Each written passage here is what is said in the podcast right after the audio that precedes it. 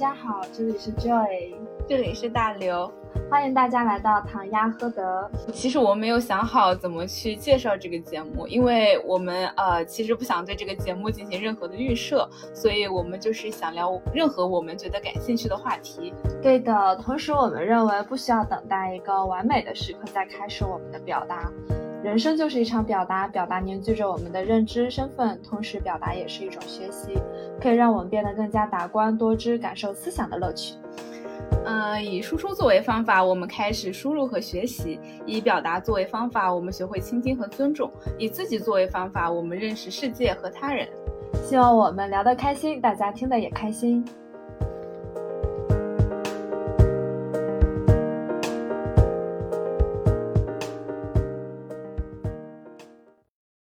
今天我们想来讨论的话题是教育与阶级的话题。呃，那么这里的教育呢，可能是一种广义上的教育，嗯，既包括我们原生家庭所提供的家庭教育，呃，国家和社会提供的学校教育，以及我们对自己所进行的一种持续的自我教育。那么我们通过教育可以获得什么呢？教育又存在什么样的隐形天花板？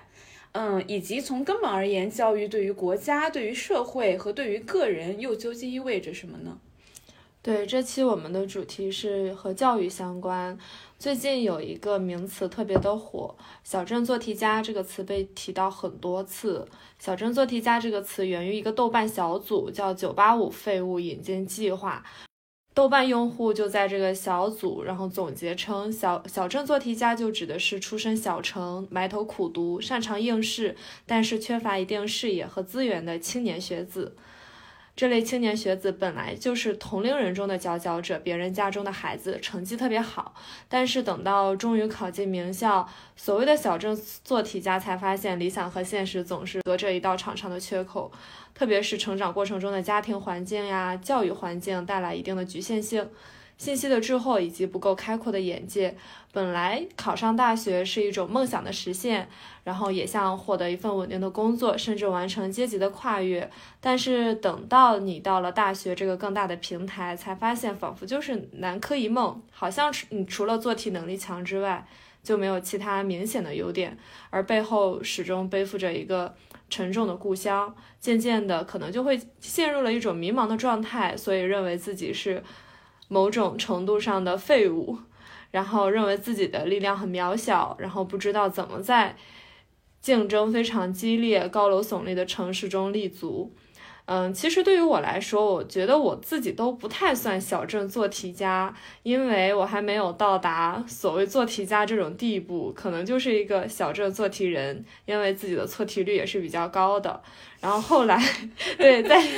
在一定程度上就远离了这个做题的氛围、考试的氛围，但是我始终认为我自己无论。是学习还是思维方式，还是存在着当时疯狂做题的影子的。然后这也是我过去一直想要摆脱的。但是，嗯，对，对于教育的思考，就包括准备这期的播客。对，现在看来，或许这应该是我感谢的。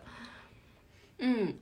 其实我觉得这一期也算是从我们俩一些共同的生命体验去出发。嗯，可能就是“小镇做题家”这个词，它所代表的那种，嗯，在小城市当中，我们去就是疯狂的做题，嗯，埋头于应试的氛围，以及后来我们可能到了就是更大的城市当中，然后我们不得不被迫去生长，发现自己和其他上层阶级孩子之间的差距，所以我们所面临的这种生长的阵痛，我觉得这是我们就是所共同经历的，所以可能也。嗯，成为了我们来做这期话题的一个原因吧。嗯，对。然后，突让我突然间想到，就是你当像鸟飞往你的山。嗯，这本书看上去一开始买它，我以为它特别的心灵鸡汤，就是来教育你，然后怎么样，就是过好自己的人生。但是读完之后，我就发现这是一个非常触动深刻的一个例子，然后一个故事，一个非常真实，但是这种真实感似乎是远离我们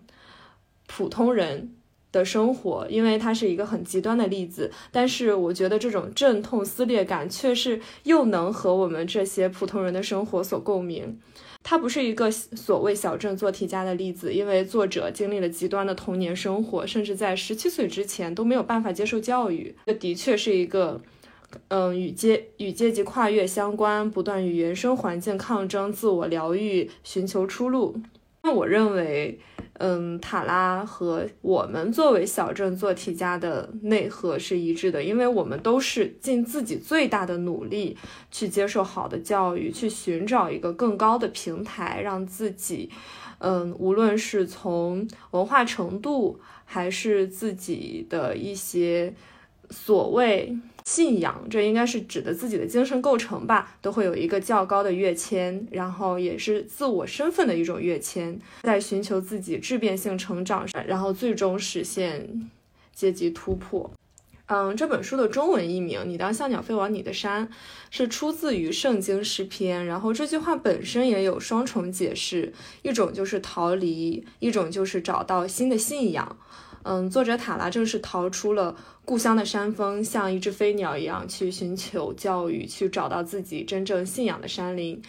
对我当时看这本《你当像鸟飞往你的山》，我也觉得非常非常的震撼。最大的震撼可能来自于这竟然是一个真实的故事，但是我觉得太不可思议了，在我们现代的一个这样的。可以说是文明社会，竟然还有一个嗯家庭，或者是说他的父母是如此的保守。呃，我记得他父母甚至还是对现代医学，呃是有很强烈的排斥。对，嗯嗯。然后可能有家人生病了，他们甚至都不愿意说把他们送到医院去，而是要自己去采用一些原始的方法，比如说像草药呀什么之类的，去来治疗自己的家人。嗯。嗯，我非常同意。我觉得这个例子真的就是小镇做题家的一个非常极端的版本。嗯，不知道为什么说起这个小镇做题家和小镇青年，呃，我是突然想到那个费兰特的《那不勒斯四部曲》。嗯，他第一部的名字大家应该非常熟悉，叫做《我的天才女友》。那么，呃，书中他所写的这个主人公莱农，呃，也算是一个非常典型的小镇做题家吧。嗯，因为他自己是出生于一个贫困落后、没有什么文化的家庭，但是他自己一直是对知识有一种渴望。嗯，通过学校的教育以及持续的自我教育，他最后是考上了大学，呃，成为了一名知识分子。嗯，我自己印象非常深的是，在这个四部曲的最后一部当中，呃，莱农是说到。嗯，我吃了多少苦，经历了多少事情，每一步都好像要跌倒了，但我都挺住了。我离开了城区，又回到了那里，又成功摆脱了那里。没有什么东西会把我和我生的几个女儿拉下水去，我们都得救了。我没有让他们任何一个沉沦下去。我的整个生命只是一场为了提升社会地位的低俗斗争。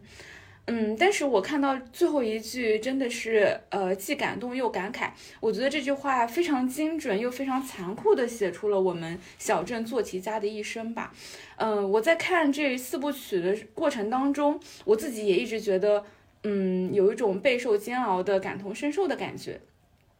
呃，莱农他的呃从小到大的生活状态一直都非常仰赖于别人所给的这种关注和肯定，即便在后来在他大学毕业了之后，他成为了一个小有名气的作家，嗯，但是仍然有一种深深的自卑感围绕着他。每一次他的这个作品得到了关注，他便为之一振，呃，所有的事情都仿佛有了色彩。但是，一旦作品遇冷或者是受到不好的评价，他生活中所有的事情又仿佛失去了色彩。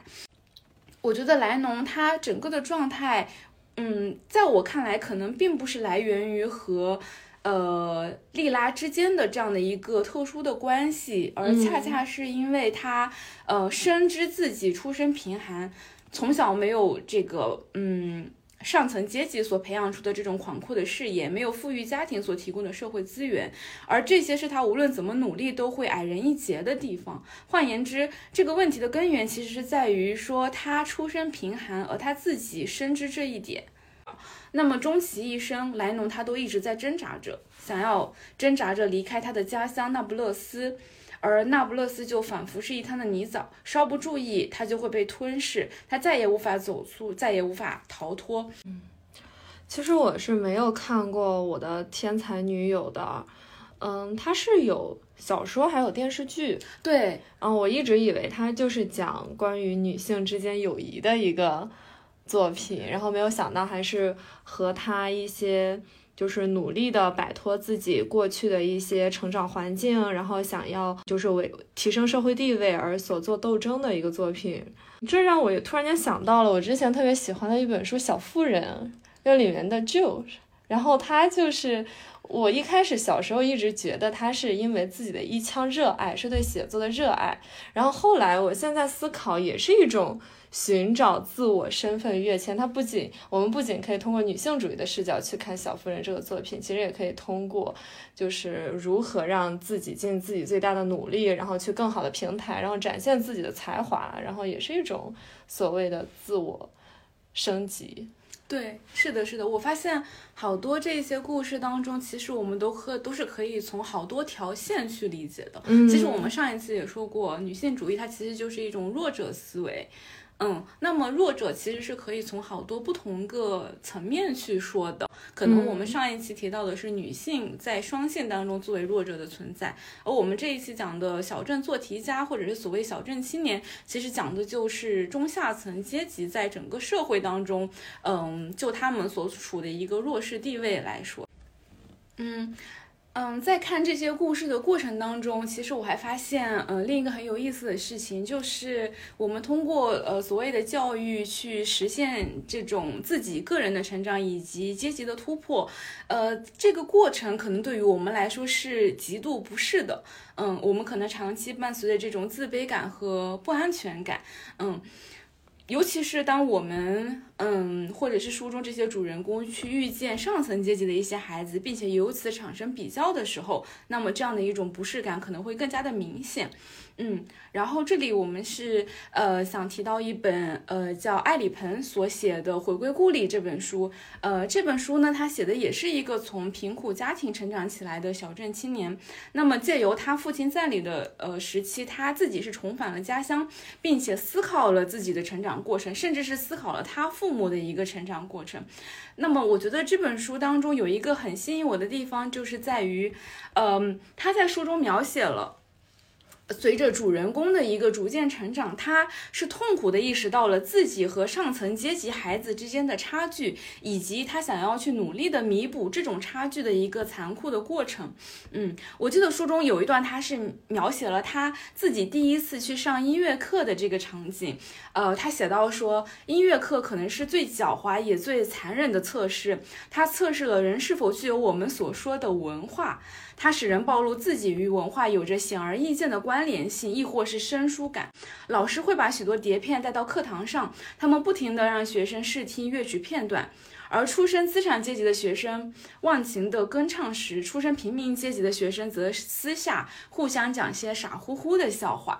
嗯嗯，这个例子其实呃就是非常生动地体现了小镇做题家在和上层阶级的孩子相遇的时候，他可能会产生的一个痛苦的与过去的自我的剥离和呃重生的过程。那么呃书中这个作者还写到，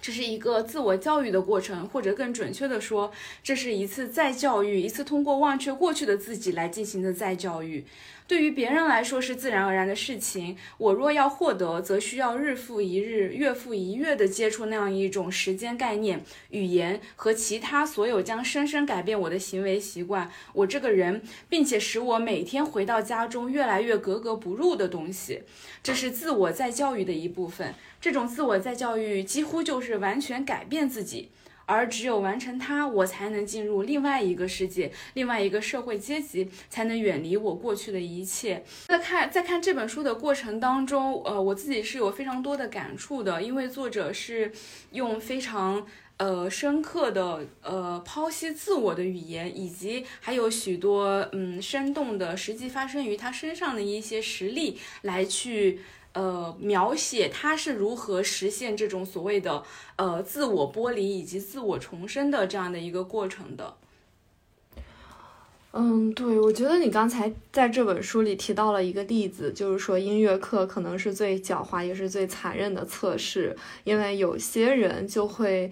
对这个音乐课的一些内容而产生共鸣，然后会鉴赏这个音乐片段。但是，就像你说，出身资产阶级的学生们会忘情的跟唱，但是一些平民阶级的学生可能根本就没有听过这种音乐，也不知道如何去鉴赏。我自己之前上音乐课的时候，其实也有这种感觉，因为我们当时上学的时候。就是数字媒体还没有特别发达，流媒体也没有特别发达，所以真真的是对于一些嗯其他的同学来说是比较非常困难的去获获取去试听这些音乐的一个方法的一个途径的。嗯，对的对的，我觉得在我们初高中的时候，其实就是互联网还没有说那么流行的时候，嗯，所以我觉得呃很多孩子如果说他。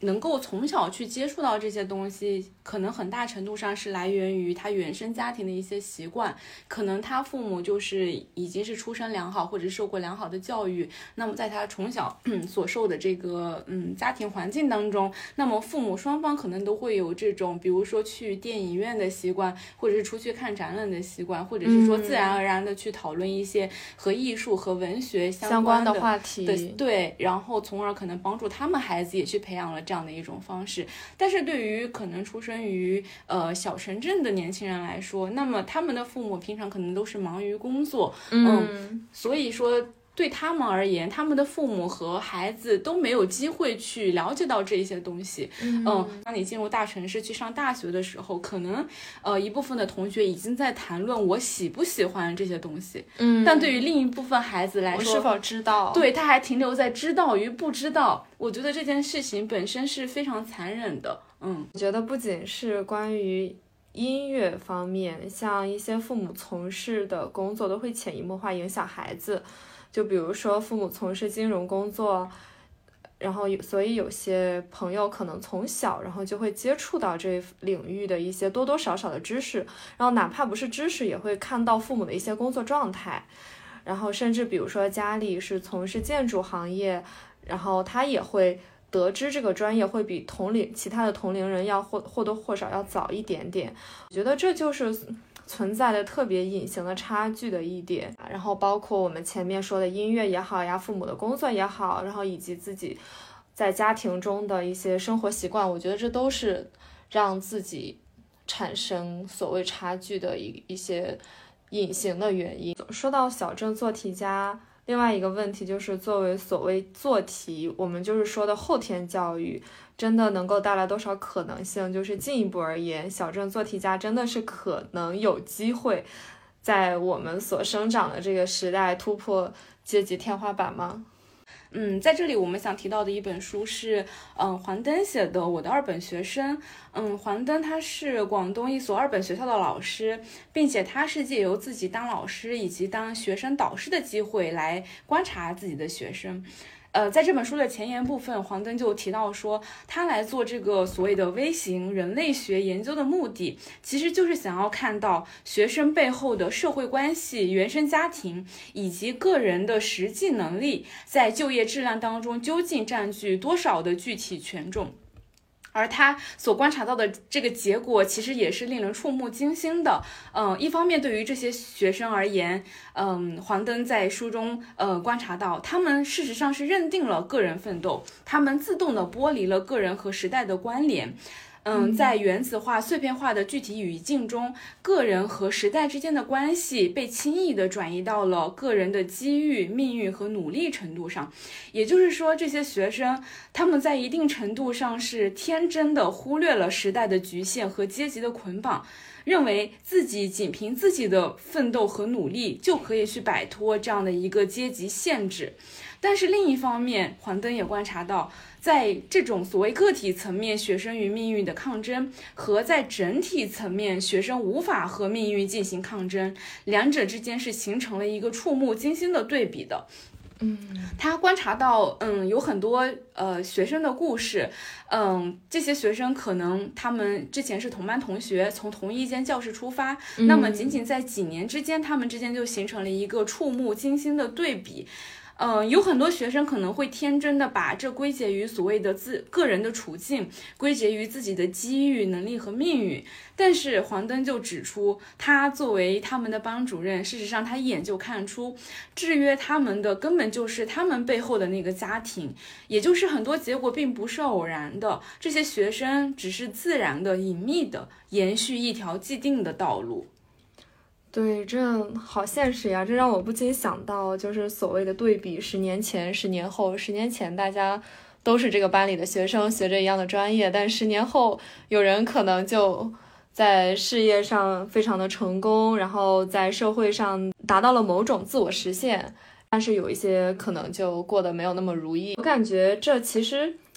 嗯，很多人会归结于这仅仅就是自我努力的结果，只能说，哎，你没有努力，你没有把握好这个机遇。其实就像黄灯说的一样，嗯，这其实。制约我们的发展，其实不仅仅是自我的决决策以及自我的机遇，其实根本原因也是来源于我们背后的家庭。这真的是很现实的，因为稀缺的资源、有限的眼界，会让努力突然间变得很卑微。很多人他是无法跳出个体局限性的努力，这时候的努力是有时候是不做功的，然后反而会消耗自己的灵气。可能，呃，同样努力的。呃，背后每一个人最后的这个命运和境遇却是截然不同的。嗯，在这个《我的二本学生》这本书当中，有两个让我印象比较深的，就是作为对照的一个例子吧。因为这两个学生都是来自于零六级的同一个班级。呃，其中呢，这个男生叫做盛轩，呃，他自己的家庭出身是比较普通的，呃，爸爸在做这个保安的工作，而妈妈在他小学的时候就下岗了。那么盛轩呢，从这个二本学校毕业之后，他就一直找工作不顺利。他先是在一家网络公司当中痛苦劳了四年之后，然后又进入了呃街道办，做起了这个网络员的工作。嗯，而在进入街道办，目睹了这种层级差距之后，他就下决心要去考公务员。呃，但是。目前他已经连续考了四五年的公务员，他都没有考中。呃，他其实自己也心里清楚，对于考公务员来说，关系太重要了。就算进入面试没有关系，可能也很难突围。但是呢，盛轩他仍然把考公务员当成一项在他三十五岁前所必须坚持的事业。嗯，那么相比之下呢，他的同班同学叫做这个陈柳红，就出生于一个较为富裕的经商家庭。那么在他毕业之后呢，他就通过家里的人脉进入了广州某一个行业协会。那后来他自己觉得不满意，然后家人又托关系把他送到了当地的电视台工作。而通过这份工作呢，他得以认识一位杨总，然后从而转行进入了艺术拍卖行业工作。在这个行业积累了大量的技术能力和人脉资源之后，他又离开了这个拍卖行，开始做起了翡翠生意。那么目前呢，他呃自己拥有了这个独立的工作室，而且收入非常的可观，在广州最核心的地段拥有了三嗯三套住房。我感觉这两个例子真的是。非常典型，就好像是无数人人生的缩影。是的，是的。而且，特别是第一个例子和是就是盛轩，他说关系太重要了，就算进入面试没有关系也很难突围。嗯，而且年龄限制真的非常残酷，说是自己三十五岁之前必须坚持的事业。然后让我也想到了像大学毕业的应届生就。你没有应届生这个光环，你以后找工作就特别难。所以说，考研二战对于某些学生是一个非常艰难的选择。你是选择花这个时间，然后去付出大量的精力，但是却不一定能考上学校，但是会失去自己应届生这个身份，然后还是放弃考研，放弃一个继续自我在学校中持续实实现的一个途径，然后去找工作。但是可能你大学毕业的这个。嗯，大学毕业的这个毕业证，然后却没有考研的研究生毕业证那么好使，就觉得每个人的选择都特别的艰难。豆瓣上就有一个小组，就叫“考试失败垂头丧气互相安慰联合会”，然后这里面 就有非常多分区，就大家都是一些所谓考试中的 loser，比如说升学考试呀、考研、考公等等，甚至还有考车，就是驾考然后失败者。然后就每逢放榜的时候，这个小组就特别的热闹，又充斥着各种不同的情绪。嗯，感觉大多其实都是自责、内疚，还有无望呀、无奈，有互相取暖的，然后也有为了未来的考试献计献策。但是无论具体的情绪内容表现如何，他们的情绪的底色都是在这个不确定性的时代中，对未来充满着深深的担忧。他们就被一场场考试标定为一个失败者。而且让我特别印象深刻的帖子，还有说自己考研失败，特别羡慕留学的同学。而且他补充到，他说他知道留学申请考取语言成绩也不是一件容易的事情，而且。和平日你的绩点也是息息相关的嘛，但是对他而言，他是特别羡慕可以留学的朋友的底气，因为有一个家庭可以为他兜底去看世界，有足够的金钱让他可以去国外一到两年，然后去看不同的文化，甚至有非常多，嗯，有一些空余的时间可以让他去体体悟不同的。嗯，就是文化交流不仅仅是学学业学术方面，而对于他自己，他认为考研就是一件容错率很低的事情，沉没成本也很高，一年只可以报考一个学校的一个专业，而自己没有底牌，只能充满着幻想和忧虑的去考试，一场一场的去考试，过关斩将，如果失败了之后。就没有其他的出路。嗯，如果有其他的出路，他们都在对找工作的这个过程中充满着更加的无望。而且在他的文章中，他就直言说，如果自己的下一年没有考上，而他的朋友、他的室友可能申请的是一些国外的研究生，都快硕士毕业了。而他们拿到比较有含金量的毕业证，工作也会比他更好，而可以支持子女留学的家庭，似乎就各个方面都会更坦途一点。嗯，工作也会相当于更加好找一点。就是像我们之前所说的那个例子，可能家里就会有一些关系网络，能够让他取得一个嗯比较大的平台，获取一些。嗯，比较好，比较适合自己的工作，所以他们的人生就是不用那么畏首畏尾，然后也不用那么多手准备，让自己那么焦虑，那么心累，也不会担心没有退路，因为他们的家庭就是他们最后的一张底牌。对，我觉得说这个留学的例子，呃，是目前一个感觉特别残酷的现象吧，嗯。因为我觉得，对于小镇做题家而言，可能就是通过做题升到很好的学校，可能是他们手中仅存的唯一，或者是说为数不多的一个选项。嗯，但是因为他们家境的原因，可能他们不具备去留学的条件，所以，嗯，对于他们来说，可能他们就只有选择竞争非常非常强的，就是在国内去考研的这样一条千军万马过独木桥的道路。嗯，在刚刚我们所说的这两个学生的例子当中，我们其实也可以看到，就是所谓的良好的家境是能够为。他们的孩子去提供，呃，良好的人脉和资源，以及成为他进入社会的这样的一个保障。嗯，那么对于出身贫困的孩子，他们可能是没有，他们自己本身没有这种风险承担的能力，而他的这个羸弱的家庭也没有去给他，呃，提供更好的这样的一个保障。比如说像，呃，第一个例子当中的盛轩，他在第一份的这个网络公司当中，即便他非常不喜欢这个工作，但他也仍然煎熬了四年。年才离开，而他的第二份这个网络员的工作，尽管这个工作也是一眼就看到了头，但他还是没有办法毅然决然的辞职。其中的原因就就是在于他没有风险承担能力，他没有办法像他的同学，嗯，陈柳红那样，他觉得不满意，他就去辞职，放弃这个单位，那么家人马上就立刻托人去给他找到下一个。更好的这些单位，嗯，那么黄灯在这里就观察到说，呃，这些暗处的支撑看起来微不足道，但是对于一个资源匮乏的下岗家庭的孩子来说，即便花费很多时间精力去拼命争取，却还是无法靠近。盛轩他是把自己的一次次的挫败归结于他的职业规划出了问题，但是他是却没有意识到，在这个确定结果的背后，其实是来自于背后那个羸弱的家庭。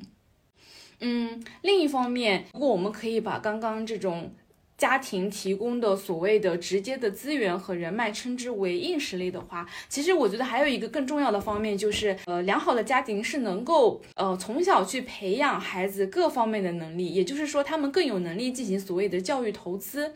嗯，这可以被称之为一种软实力。比方说，这些孩子他们除了成绩。嗯，也是非常优异之外，他们可能从小也被家庭培养了广阔的视野、各类的技能，还有社交的能力。但是对于小镇做题家而言，他们嗯唯一的优势真的就仅仅停留在做题。呃，比方说像黄灯在书中就观察到。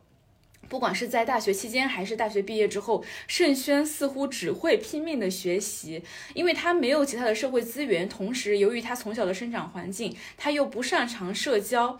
嗯，但是呢，对于陈柳红来说。呃，在他父母直接呃找人托关系给他送入新的这个工作单位之后，他自己从小被训练的各项技能也帮助他去牢牢抓住了父母所提供的这些机会，包括他可能在电视台、在行业协会，他也会主动的去跟呃其他的老总、老板去社交，认识更多未来潜在的客户等等。嗯，所以嗯，虽然。呃，目前有很多的这种所谓富二代的行径为人们所诟病，但其实我们要承认的一点是在我们现代社会，其实更多的富二代他们并不是傻白甜，他们事实上像海绵一样的吸收了父母给他们提供的教育的资源。在这个桑德尔教授他所写的叫做《精英的傲慢》这本书当中，呃，桑德尔教授也指出说，上层阶级的父母其实比谁都更懂得教育投资，对他们来说，教育以及随之而来的精英学校的文凭是他们维持住自己的阶级的最重要的工具之一。嗯，对，就是我感觉我们当今很多人感对富二代就是有一些。不能说是偏见吧，可能就是因为走一些捷径啊，享受资源，对他们有这种看法。但是我也认为，的确有一些精英家庭出生的孩子，他们不仅仅是享受资源，他们是把握资源，并且创造出更多的资源为自己所用。那我们刚刚提到的《回归物理》这本书当中，嗯，他其实也是想来探究在个体的生命当中有多少的这个选择自由，嗯。他的这个结论其实和这个黄登老师是非常相似的，就是他认为其实个体的生命就是一条既定的道路。呃，他在书中提到说，实际上弱势的阶级会认为自己实现了过去将他们排除在外的可能性，但是当他们实现这些可能性的时候，这些选择本身可能已经失去了在先前体系中所具有的价值和位置。嗯，也就是说，统治者和被压迫者之间的差距，在他看来其实是不变的。他是通过自我移动的方式来进行了自我再生产。对，书中我记得还提到，他说喜欢读书的人拥有一定的可能性，但这个可能性是想象的可能性，不是实际的可能性。然后我还认为，其实可怕的还有一些，嗯，润物细无声的距离。可能是关于方向，然后以及思想之间的一些差距。《下沉时代》是一本乔治·帕克写的一本关于美国梦碎的时代的史诗，它其实是讲的。战后经济增长黄金时代，但是又不断面临生活下沉那一代美国人的人生。然后其中第一节，然后他讲述了一个人的人生。然后这个人叫迪恩·普莱斯，他是一个陷入所谓美国梦谎言的年轻人。书中写到，他认为上大学、接受好的教育。后来，在一个世界财富五百强公司找到一份工作，他就可以过上幸福的、快乐的生活。但是事实却是他依旧苦不堪言，然后逃不出家庭的牢笼。而且，就是因为他后来找到了一份工作，就是在某种程度上是与自己的原生家庭，然后画了一个一些界限，但是他却陷入了另外一种劳役，是一种螺丝钉的个体价值和能动性都丧失的。一种劳役，还是在生活的重负下喘不过气来。作者还写道，有时候始终在原地打转，终其一生都像一艘无舵之船，并且一旦道路成型，想换一条路，就得耗费巨大的精神和力气。呃，因为你已经接受了那一套思维模式，就会一代一代的往下传递下去。嗯，就是因为就像你之前讲的那两个例子，就是很多时候我们的人生是没有借鉴的，没有经验，没有资源，所以也很难在人生艰难抉择的那个路口做出一个最最优的选择。普通人的试错成本是非常高的，然后很多现实情境下是不太允许我们走错路的。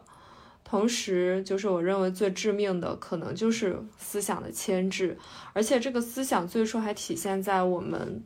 从小到大的教育中，就王小波就说过：“封锁知识，钳制思想，灌输善良。”就很多的有才之士就在他一生中丧失了一些很重要的学习、交流和建树的机会。许多人都没有得到思想的乐趣就死掉了。会背诵爱因斯坦原著是成不了物理学家的。所以，真正的学问是不在字句上，而是在于思想中。但是很多人他可能一直在沉浸于做题中。我们没有说小镇做题家是不应该做题的，我们只是说，嗯，因为做太多的题，然后囿于字句。其实很多人可能都没有从一本书里真正获得一些思想的乐趣。在我自己个人成长境遇中，我也认为可能成长环境。真正限制自己的，并不是生产资料的匮乏，而是思想的匮乏，是信息的滞后，而且上升通道是非常狭窄和单一的。而且，我们我可能的视野只是我在这个赛道上与其他的一些竞争者一起竞争，但是最可怕的是，回头我望。走到了一定平台，然后我回过头回顾，我才发现原来在这个赛道上就分了不同的维度，然后有些都是不同维的，我们根本就没有办法超越，而且这不是做对题目就可以实现的。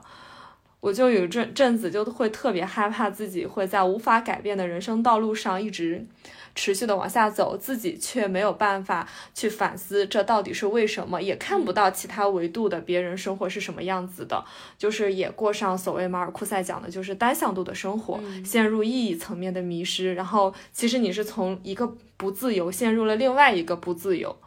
就包括我前面讲的下沉时代的例子呀，它都是属于一种你认为你自己一直在向上努力生长，但却取得了向下自由的例子。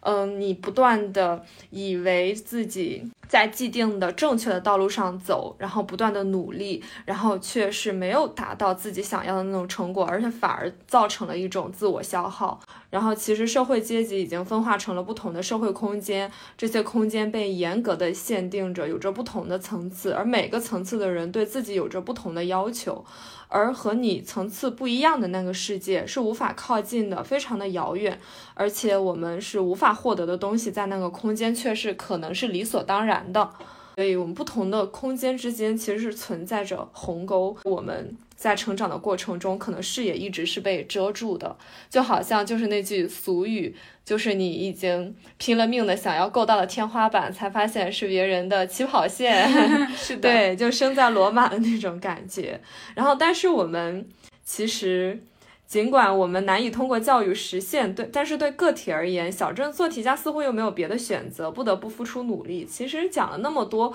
嗯，也不一定我们是一个非常悲观的调子。我们还就是想要更加探讨一下小镇做题家的能动性以及个体努力的意义，嗯，与教育之间的关系。嗯，是的。嗯，可能我们刚刚所提到的这一些例子，是主要是从一个宏观的层面来看。嗯，也许教育是很难帮助小镇做题家去实现所谓的阶级跃迁。嗯，对我们刚刚可能更多的是从呃教育对于呃社会或者是国家这个宏观层面的意义来说，那么它可能是很难帮助小镇做题家去实现一整个阶级的跃升。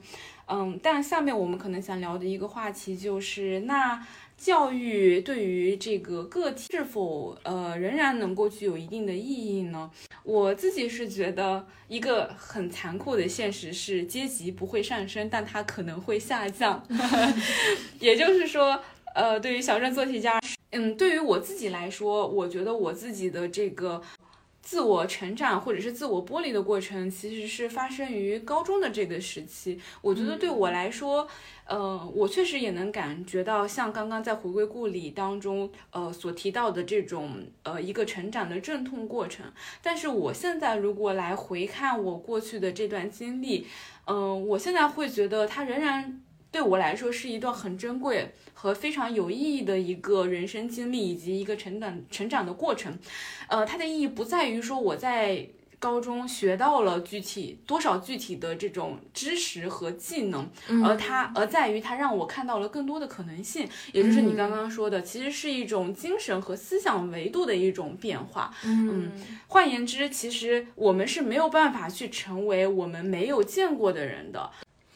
就是你刚才说的阶级可能不会上升，但是会下降。我觉得这个观点特别有意思。对，然后突然间想到，就是罗素他之前在《幸福之路》里面说过，他说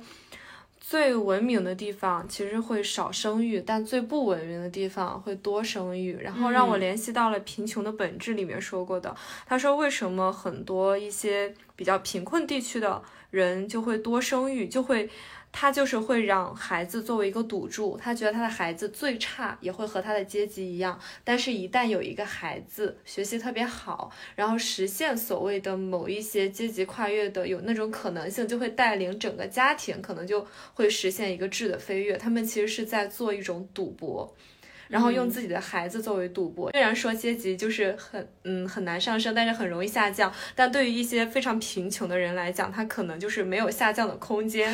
所以说他需要一些生育，让自己的孩子去完成，哪怕只有零点零一的可能性，但是也是一个可能性。哪怕不是实现阶级的跨越，但是至少是家庭的一些提升，包括财富实力呀等等。也就是提到。嗯，个体努力以及教育之间的关系呢？其实我一直认为教育它不是竞争，而是培养。但很，但是不得不承认，我们过去的教育的确就是在很多层面上都是。我们都是互相竞争的一个关系。我之前在一个一本书里面的一个章节，发现有一个网友对这个章节做出一个评论，是非常有意思的。然后我就在这个网友的评论上，然后稍做了一下自己的思考。因为他说，如果知识的积累不是导向对苦难的敏感、对社会的审查，而是精英主义用各种歧视链划分个三六九等，节制的跪着，我只觉得可悲。因为优绩主义导致的胜利者的傲慢，失败者的耻辱。如果要是换一种思路，虽然这是一种所谓像豆瓣小组呀，他们认为自己是。嗯，一个考试的失败者，应试教育体下的失失败者，而且他们是属于被划分出的三六九等中的那个废物。但是不得不承认，我们一直经历的竞争性的教育，但的确也是让我们最快实现个人成长的一个途径。因为如果要是没有一个强大的背景给你兜底，这的确是一个最公平的体现。我们只能是通过这种方式去进行一个自我提升。而且，只有我们接受了这个既定的教育，我们才能够思考教育带给我们了什么。我们所以要抓住我们能够所获得的一切的途径去接受这个教育，哪怕这个教育不是你想象中的那么美好、那么完美无缺，然后它充满着优绩主义，然后充满着对你的个人的评定，但是这的确是我们可以唯一抓住的途径。也就是像我之前提到的书《你的像鸟飞往你的山》，它的英文名字其实就是 educated。我认为这个，嗯，英文名字它不只是狭隘的，然后只受到学校的教育，而且我认为它是更多的是自己进行解放思想的教育，是自我教育，是让自己变得更加达观多识的一种教育。所以我们在抓住自己所能接接受到的唯一的上升途径——学校教育的可能性，我们其实是要。更加的抓住机会来对自己进行自我教育、自我的思想的教育。嗯，对的，我我感觉我非常非常同意这一点。嗯，因为我们其实，在开头就说了，我们说的教育其实既包括家庭教育，然后也包括学校教育，以及我自己是觉得最重要的其实是自我教育。嗯，那么我觉得对于小镇做题家而言，他可能通过做题考取高的分数，然后进入到大城市或者进入到高校，他可能首先接触到的是一个学校教育。嗯，但是在被学校教育触发了之后，他更有可能进行的是一种持续的自我教育过程，或者是说换一个。的方法是说，呃，前期是一种被动的学校教育的过程，而他一旦就是看到了这种可能性之后，进而会触发他自己的一种主动的自我教育的过程。嗯，当然，我觉得前一个过程是必不可少的。可能很多对于没有走出乡村的孩子来说，他可能永远没有这种触发嗯的过程。嗯，但是另一方面来说，我觉得。后期的这种持续持续的自我教育也是非常重要的，因为哪怕说你都在同一个学校或者在一个城市当中生活学习，但是人和人的差距仍然是巨大的不同。嗯，所以我们可以看到，人其实在这里是具有主观能动性的。嗯，我完全同意。就像我们之前提到。家庭教育、学校教育、自我教育，我们当然想这三种教育都作用于我们个体身上嘛。但是你不得不承认，现实生活中的情境下，可能有些人的家庭教育是缺失的，有些人的学校教育是分为所谓三六九等的。但是自我教育却是可以伴随我们自己一生的，我们自己具有我们的能动性，我们的个体可以创造出属于我们自己的价值。嗯，是的，尤其在我们现在这个时代，我们的网络资源非常的发达。嗯，哪怕在前面两者我们可能是呃有所欠缺，但是我们仍然可能主动的去呃尽可能多利用身边的资源去实现自我教育。嗯，以及我是觉得在学校接受教育的时间毕竟是非常短暂的，但是人其实是有非常漫长的一生，所以你其实是有很长很长的时间来进行这种自我教育的。嗯。而且所谓学校教育，因为竞争力非常强嘛，而且教育资源也没有那么的均衡。然后，但是我认为，就是学校教育没有给予你最好的滋养，其实也不见得是一件完全不好的事情，因为你同样也可以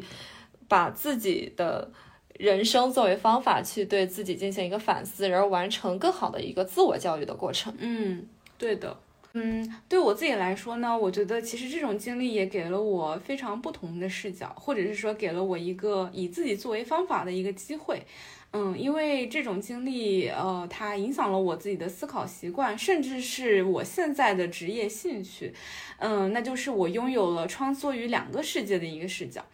嗯，一方面呢，我们其实很难在精神上去彻底的离开自己的。呃，就是一种作为隐喻的家乡，就像在这个回归故里当中，这个作者就说到，这个我曾经极力逃离的地方，一片我曾刻意疏离的社会空间，一片在我成长过程中充当反面教材的精神空间，也是我无论如何反抗，依然构成我精神内核的家乡。但是另一方面，他也写道。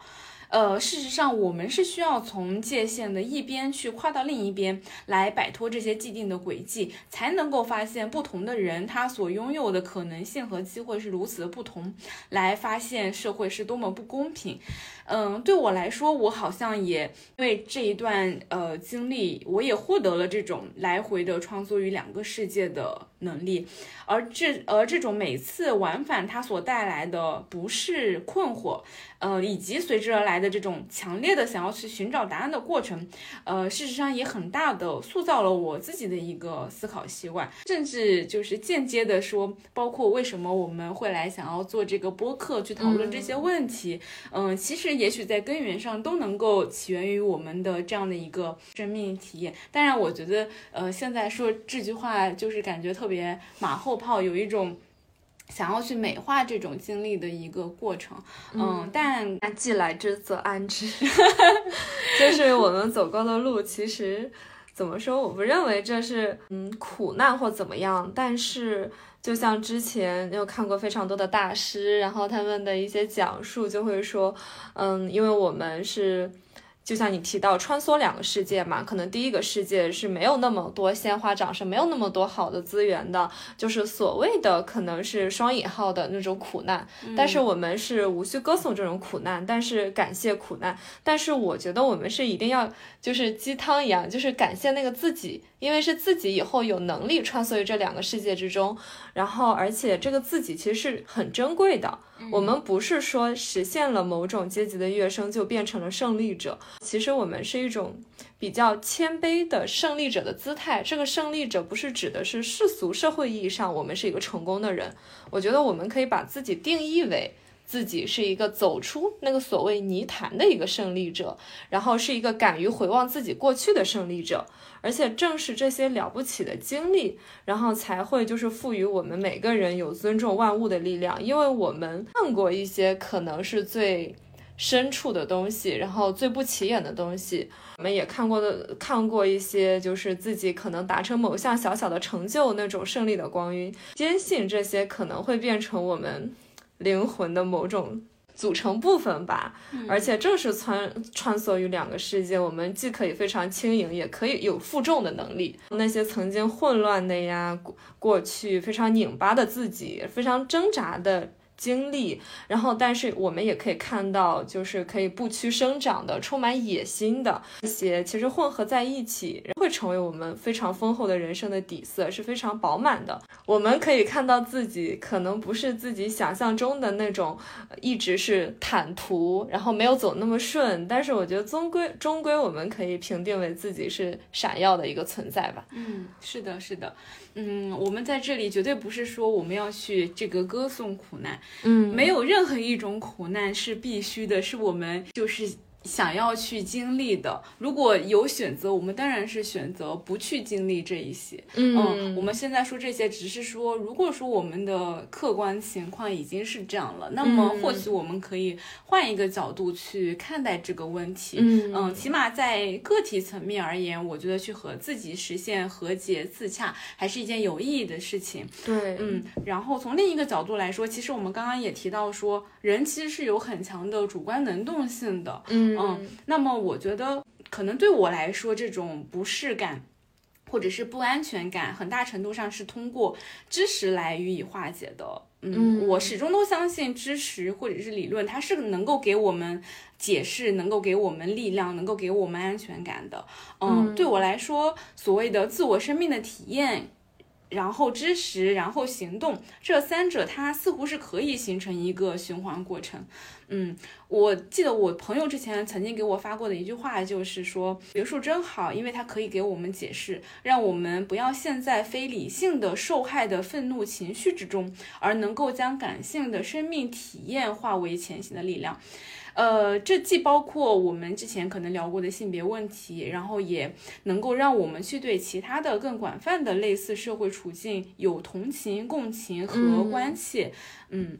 我非常认同，就是对像类似的就是社会的处境，我们需要共情、关切。就是上野千鹤子在一个演讲中曾经提到，就是说我们现在这个社会一定是秉持着努力就有回报的这个信念，很多人会一路拼到今天。嗯，上野千鹤子在这个演讲中也提到了一些招生歧视呀等等，以及等待你们的会是一个，可能是一个努力，也未必会有公平回报的社会。然后，但是上野他却就是。就非常温暖，你非常坚定，有力量。在这个演讲中说，但而你所秉持着这个努力就有回报的这个观念，一定要记住，这不是你一个人努力的结果，环境也造就了你。你现在这个所谓你会认为努力就会有回报，是因为你一直所处的那个环境，有人鼓励你，在背后推着你走，在前面提携你，肯定你的点滴进步。但是这个世界上还有努力也没有得到回报的人。然后也有想努力却无从努力的人，也有太过努力而身心俱毁的人们，就像我们之前所说的一些例子、一些探讨。但是呢，还还要想要好好努力，但是反正也轮不到我的人，然后那我还是算了吧。就是看到很多人都会说说这种非常丧气的话，打退堂鼓的话，所以就是哪怕我们现在取，嗯，可能有些人取得了一些，嗯，所谓的成就，但是也不要把这些努力都。嗯，用于追逐个人的胜利，以以为这都是自己所努力的结果，也就是像我们之前所说，很多人他可能拥有的一些硬实力、软实力，这对不是仅仅是自己努力的结果，这是整个社会，然后家庭作于作用于你，然后所产生的结果。所以就是因为你提到我们，就是。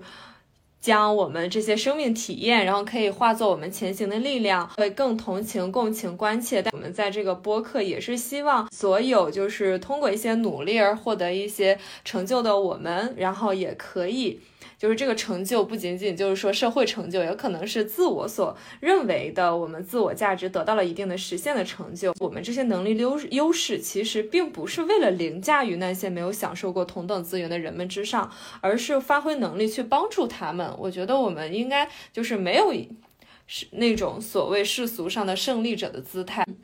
对的，对的，我觉得这一段就让我想到了，呃，就是桑德尔教授在《精英的傲慢》的当中，其实也提到了类似的看法。他在这本书当中，其实就是批评了所谓的优绩主义的这个概念，因为他觉得这个概念会让精英或者是胜利者觉得我的努力或者是我最后实现的这个成果完全是由于我个体的一个付出，而忽视了社会或者是他人给自己带来这种良好的影响。嗯，所以他这本书当中其实是想要从更深层次的这个层面去对于我们现在社会对于所谓的文凭，然后所谓的精英，所谓的名校，嗯，这种背后体现出的这种优绩主义进行反思。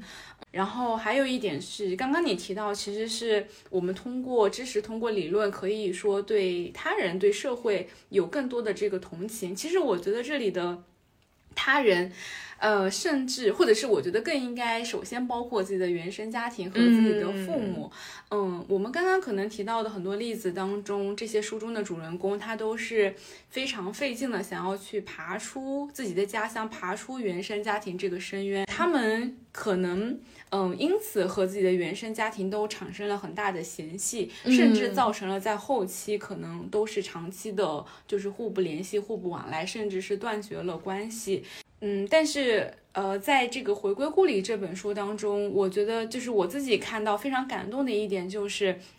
这个作者他在回顾了自己的成长过程，以及他父母甚至祖父母的成长过程当中，呃，他就意识到说，他这里说的是他的父亲哈，就是说他所生活的时代以及社会区域决定了他的社会地位，决定了他了解世界的方式以及他和世界的关系。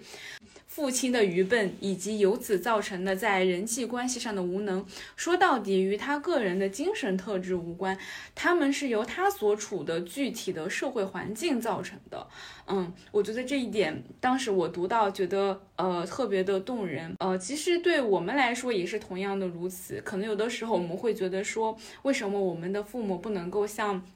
其他的家庭一样给我们那么好的资源，但是我们可能没有想到的是，父母可能在他们的人生当中也已经。做出了他们所能够做的努力，他们已经是站在可能我们祖父母的肩膀上，而我们又是站在我们父母的肩膀上，嗯，来去进行这个进一步的努力。正是站在他们的肩膀上，我们才能够实现可能所谓的最后一跃的这样的一个过程。嗯，当我们学会用就是知识和理论去，呃。去理解这个过程，然后包括去认真的感受我们两代人甚至三代人我们所经历的这些事情的时候，可能我们也能够对我们的家庭、我们的父母甚至祖父母会有嗯更多的嗯，我不知道应该说是感恩还是说更多的这种理解吧，嗯。就像我们之前提到的很多例子，可能都是源于家庭教育的缺失，以及原生家庭无法给予你更多的资源和帮助。但是我也却认为，就像你提到的《回归故里》这本书，我觉得回归可能就是这本书的内核，它最终的得到了一种心灵的平静，以及对原生家庭的宽容和理解，然后才会想到让自己就回归故里，特别平和的去面对他所经历的这一切遭遇。嗯，我感觉这其实不是一种原谅，就是我觉得“回归”这两个字真的是非常的具有灵魂。这本书他还说我很伤心，我回忆起就是自己的父亲，就作者的父亲嘛，就很遗憾没能再见他一面，就是遗憾过去没有试图的理解他，遗憾没有过去试图和他沟通。事实上，我在遗憾自己任凭这个暴力的世界击败自己，就像他曾经击败父亲一样。感觉这个真的是对自己我的心灵产生了非常大的冲击。就这本书里面，他还引用了一个例子，就是也是在说明原生家庭与自己之间的关系，就是哪怕我们自己知认知可能出现一些差距，但是你会发现，其实你得到的这一切已经是父母所拼来的结果。嗯嗯，他说这个作者，他说他远。他引用了一个安妮·厄尔诺，他说他在提到开杂货店的母亲的时候，他描述他深知母亲对自己的爱以及我们之间的不平等。然后他的母亲从早到晚都为他就是制作土豆和牛奶，就是好让他可以坐在阶梯教室里听老师讲柏拉图。然后我就感觉，一个是在，嗯，非常现实冰冷的物质生活中奔波，就是为了让自己的子女在精神世界领域中能够达到更高的成就。我就觉得这是非常震撼的。是的，是的，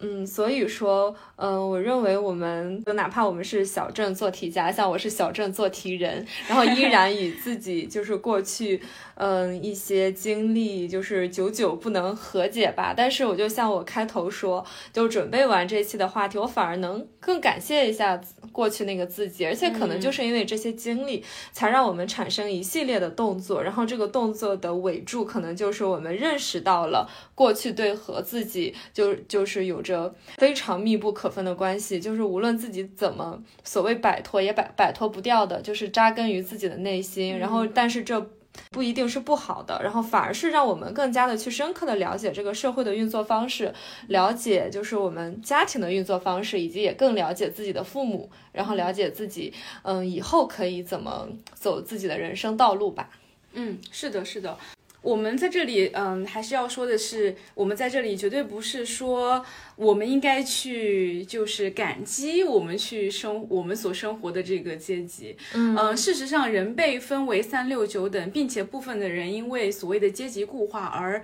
呃，被局限框限于。所谓的中下层的阶级，这绝对是社会的一种不公平现象。但只是说，我们对于我们个体而言，嗯，我们或许可以试着去发挥自己所具有的一些主观能动性。嗯，当我们学会用理论和知识去正视、解构，甚至利用我们的这种生命体验的时候，我们有可能去获得和自我和解的一种方式。嗯，也可能获得对世界、对他人一种更温柔的关切，也有可能去获得。一种部分的解决问题的方式，当然，因为我们这仅仅是呃个体部分，所以这种解决方案当然只能是非常局部的。嗯，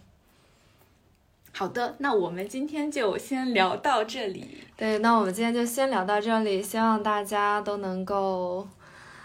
做一个饱满、温柔、有趣、坚定的人。是的，以及做一个更自由的人。拜拜，拜拜。